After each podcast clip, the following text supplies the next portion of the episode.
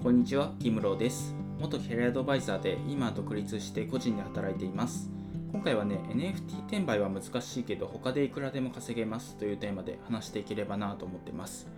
NFT 転売ってね、ちょっと今難しくなってきてるというか、稼ぐのがね、大変になってきてるんですよ。でもちろんね、今でも稼げるんですけど、その先月に比べてね、NFT アートのね、その種類っていうか、まあ、あの NFT アートを出品する人がめちゃくちゃ増えてるんですよね。だからこそね、そのどれが正しいというか、どれを売ったら、どれを買ったらその転売できるかというか、高い価値になるかみたいな、そういうのをね、見極めるのが難しくなってるんですよね。で先月 CNP っていうクリプト忍者パートナーズっていうのが出てですごい大成功してるんですよ最初ね0.001イーサぐらいですかね250円ぐらいだったんですけど今0.5イーサまでなっててだから金額で言うと500倍ぐらいになってるんですよまあ、すごいですよね。金額500倍ってありえないですよね。まあ、もちろんね、その、まあ、イーサリアムっていうあの暗号資産が結構値段がね、今暴落してるとかもあって、多少ね、そこのあたりの金額っていうのは違うんですけど、それでもね、もともとの販売価格よりも500倍ぐらいの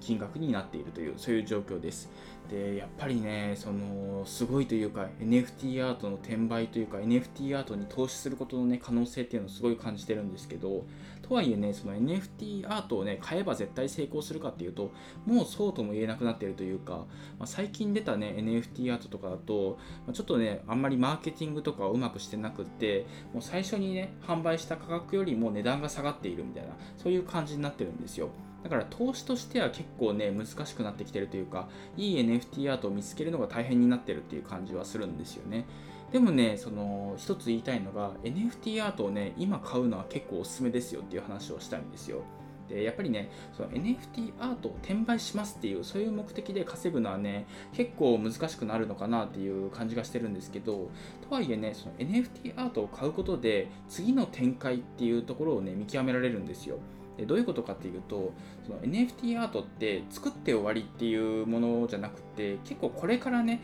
その新しい展開というか新しいプロジェクトをね発足していきますよみたいなそういうものが結構多いんですよ。例えば CNP で言うとね、もうこれからね、ゲームが発売されたりとか、あとはね、新しいそのリアルイベント、そのオフラインのね、その現実世界で行うイベントとかもね、開催されたりするらしくって、そういうのでね、結構これから NFT アート、CNP が盛り上がっていくんだろうなっていう感じがしていて、そういうのも相まって値段が上がってるっていうのもあるんですけど、やっぱりね、NFT アートがね、その出てすぐ値上がりしませんでしたみたいな、そこでね、終わり終わりじゃなくって、まあ一緒にね、その NFT アートを育てていくというか、そのこれからね、そのメタバースとか、その NFT アートを使ったゲームとか、あとはまグッズとかね、イベントとかいろんな展開をしていくっていう、そういう NFT アートが結構多くって、で、やっぱりね、NFT アートって必ずロードマップっていうのを書いてるんですけど、まあ書いてないのもあるのかな。まあ結構多くの NFT アートがロードマップっていうのを作っていて、まああの、3ヶ月後にはね、こういうことやりますよとか、こういうイベントをね、目指して頑張りますよみたいな、そういうことをね、結構書いてる NFT アートが多いんですよね。でやっぱり最近だとね、メタバースに進出しますよとか、そこの中でね、新しいコミュニティを作るんですみたいな、なんかそういうことを言ってるところが多いんですけど、まあまあ、それが実現できるかどうかは置いといて、まあそういうのもね、ちゃんとコミュニティに入って、まあ入念に調べた上で、まあこの NFT アート買った方がいいなみたいな、そういうのねもね、確認する必要はあるんですけど、まあ、今 NFT アートを買っておいてで、今後どういう展開をしていくのかっていうのをね、ブログとかね、情報発信をするっていうのは結構いいかなと思っててるんですよ。やっぱりこれからね NFT アートを買う人っていうのは増えていくかなと思っていてまだ日本でねその NFT アートを持ってる人っていうのが8000人ぐらいしかいないんですって、まあ、7000人とかね正確な数字はわからないんですけどまあそれぐらいのあたりだろうっていうふうに言われていてただ日本で8000人っていうのは結構少ないじゃないですかでやっぱりこれからね NFT アートをどういう用途であれ持つ人が増えていくだろうと